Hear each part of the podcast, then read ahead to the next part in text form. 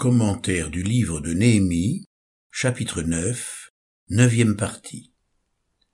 Le véritable retour à Dieu. Lorsque nous examinons l'histoire d'Israël, nous contemplons notre propre image. Nous sommes cependant oublieux.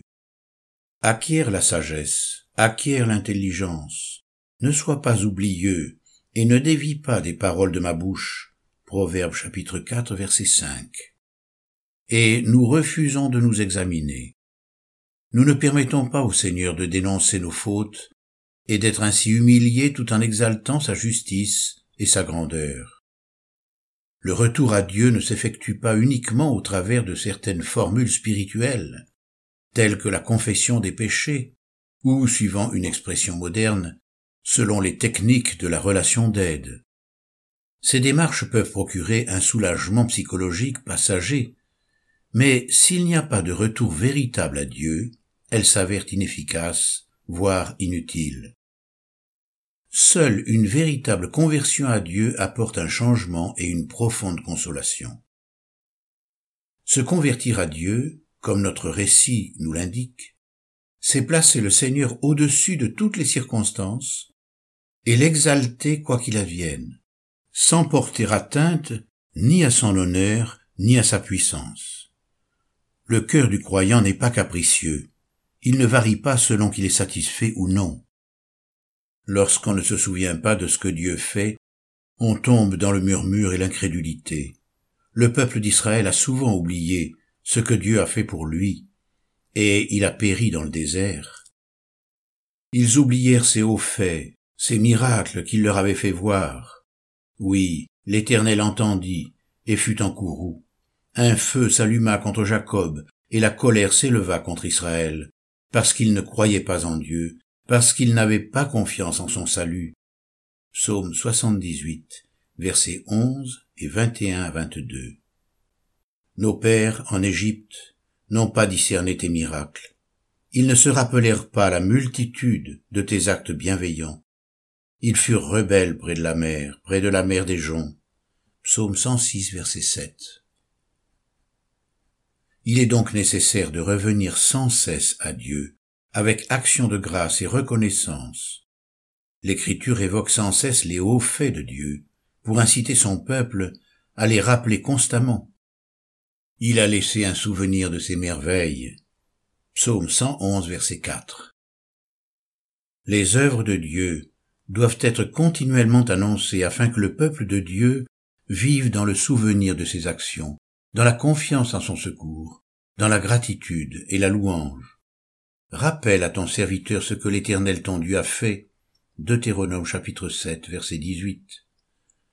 Je me rappelle mon cantique pendant la nuit, je médite au-dedans de mon cœur, et mon esprit fait des recherches. Je me rappellerai les actes de l'Éternel, car je me rappelle surtout ton miracle d'autrefois. Psaume 77, versets 7 et 12 on évoquera le souvenir de ton immense bonté, et l'on acclamera ta justice. Psaume 145, verset 7. Mon peuple, rappelle-toi, afin que tu reconnaisses les actes de justice de l'Éternel. Michée, chapitre 6, verset 5. Les plaisirs de la vie, les bénédictions, ou, à l'inverse, l'excès de souffrance et de douleur, peuvent nous éloigner de Dieu Lorsque tu mangeras et te rassasiras, tu béniras l'Éternel ton Dieu, pour le bon pays qu'il t'a donné. Garde-toi d'oublier l'Éternel ton Dieu, au point de ne pas observer ses commandements. Lorsque tu mangeras et te rassasiras, prends garde, de peur que ton cœur ne s'élève, et que tu n'oublies l'Éternel ton Dieu, qui t'a fait sortir du pays d'Égypte, de la maison de servitude.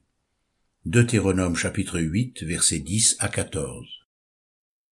Lorsqu'on se détourne de lui dans l'ingratitude, la repentance ne peut être qu'un retour à l'action de grâce envers sa bonté. C'est là le retour à Dieu dont parlaient les prophètes. Prenez avec vous les paroles de repentance et revenez à l'Éternel. Dites-lui, pardonne toute faute et reçois-nous favorablement. Nous t'offrirons au lieu de taureau l'hommage de nos lèvres. Chapitre 14 verset 3. Il est urgent de retrouver le cœur même du Père céleste et sa tendre sollicitude envers nous. Si vous revenez à l'Éternel, vos frères et vos fils trouveront de la compassion auprès de ceux qui les ont emmenés captifs, et ils reviendront dans ce pays. Car l'Éternel votre Dieu fait grâce, il est compatissant, et ne détourne pas sa face de vous, si vous revenez à lui. 2 Chroniques chapitre 30 verset 9. Il n'existe aucun obstacle qui puisse nous empêcher de revenir à Dieu dans la louange. Même l'abattement d'esprit ne peut nous séparer de son amour, car il ne dédaigne pas un cœur brisé et contrit, comme on le lit dans le psaume 51 verset 19. L'apôtre Paul lui-même connaissait cette confiance profonde dans l'amour de Dieu lorsqu'il déclarait C'est pourquoi je me plais dans les faiblesses, dans les outrages, dans les privations, dans les persécutions, dans les angoisses pour Christ. En effet, quand je suis faible, c'est alors que je suis fort. 2 Corinthiens chapitre 12 verset 10. Comment peut-on se complaire dans la faiblesse? Il y a là un mystère. Mais Paul devait être particulièrement proche de Dieu dans ses épreuves, et cette proximité lui procurait la force nécessaire. Il faut parfois être conduit jusqu'à cette extrémité pour dépendre entièrement de Dieu.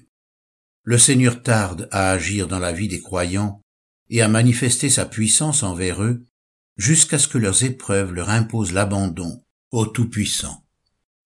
Dans de telles circonstances, le croyant désemparé n'a plus qu'une seule alternative, celle de s'abandonner à Dieu. Et nous regardions comme certain notre arrêt de mort, afin de ne pas placer notre confiance en nous-mêmes, mais de la placer en Dieu qui ressuscite les morts. 2 Corinthiens chapitre 1 verset 9. Il lui semble alors plongé dans le vide. Mais le Seigneur n'est pas comme une source de déception, comme une eau dont on n'est pas sûr. Jérémie chapitre 15 verset 18. Dans ces moments de désarroi, il est nécessaire de se rappeler et de croire la parole du Seigneur qui a promis de veiller sur elle pour l'exécuter. Jérémie chapitre 1 verset 12. Comme Abraham en face de l'incroyable promesse, il lui faut croire et espérer contre toute espérance, comme on le lit dans Romains chapitre 4 verset 18. C'est l'instant décrit par l'apôtre Pierre où le croyant s'humilie sous la puissante main de Dieu, en attendant que Dieu l'élève au temps convenable. 1 Pierre chapitre 5 verset 6. Le croyant s'abandonne à Dieu, confiant en la miséricorde divine qui a toujours gardé et relevé son peuple au cours de son histoire. Car l'Éternel aime la justice, et il n'abandonne pas ses fidèles. Ils sont toujours sous sa garde. Psaume 37, verset 28. Car à sept reprises le juste peut tomber, et il se relève, mais les méchants sont précipités dans le malheur. Proverbe chapitre 24, verset 16. Il ne brisera pas le roseau froissé, et il n'éteindra pas le lumignon qui fume, jusqu'à ce qu'il ait donné la victoire à la justice. Matthieu chapitre 12 verset 20. Il s'appuie sur celui dont il est dit qu'il ne faiblira pas, ni ne s'esquivera, jusqu'à ce qu'il ait établi le droit sur la terre. Ésaïe chapitre 42 verset 4. Nous avons soif de justice, et nous constatons qu'il n'y a pas de justice sur la terre. Loin de se décourager devant les circonstances injustes, le chrétien s'en remet en Dieu, dont le salut durera éternellement et dont la justice ne faiblira pas. Ésaïe chapitre 51 verset 6 Le Seigneur seul a le pouvoir de nous désaltérer et il le fera dans la mesure où nous nous abandonnons à lui. Il est source de consolation, de pardon et de vie confiance et audace filiale. Un trop grand nombre de croyants hésitent à venir à Dieu dans cette confiance filiale. Une piété très protestante qui professe la grandeur et la souveraineté de Dieu peut, lorsqu'elle est mal comprise, éloigner le fidèle de cette proximité privilégiée. On estime Dieu bien trop élevé, en sainteté et en puissance, pour oser s'approcher de lui, ce serait porter atteinte à sa grandeur que de l'importuner avec nos difficultés personnelles. C'est oublier la proclamation du prophète Ésaïe, car ainsi parle le Très-Haut dont la demeure est éternelle, et dont le nom est saint. Je demeure dans les lieux élevés et dans la sainteté, mais aussi avec l'opprimé et celui qui est humilié dans son esprit, afin de ranimer les esprits humiliés, afin de ranimer les cœurs opprimés. Ésaïe chapitre 57 verset 15. C'est le mystère de la personne de Dieu tel qu'il nous a été révélé. Le Seigneur est à la fois le Dieu universel et personnel. Nous porterions davantage atteinte à sa grandeur en pensant qu'il n'est pas le Seigneur de tous. Le Dieu vivant qui est le sauveur de tous les hommes, surtout des croyants. 1 Timothée 4 verset 10. S'il préside à l'organisation et à la vie de tout l'univers par sa puissance, il est aussi intimement lié à la plus faible de ses créatures qui se confie en lui.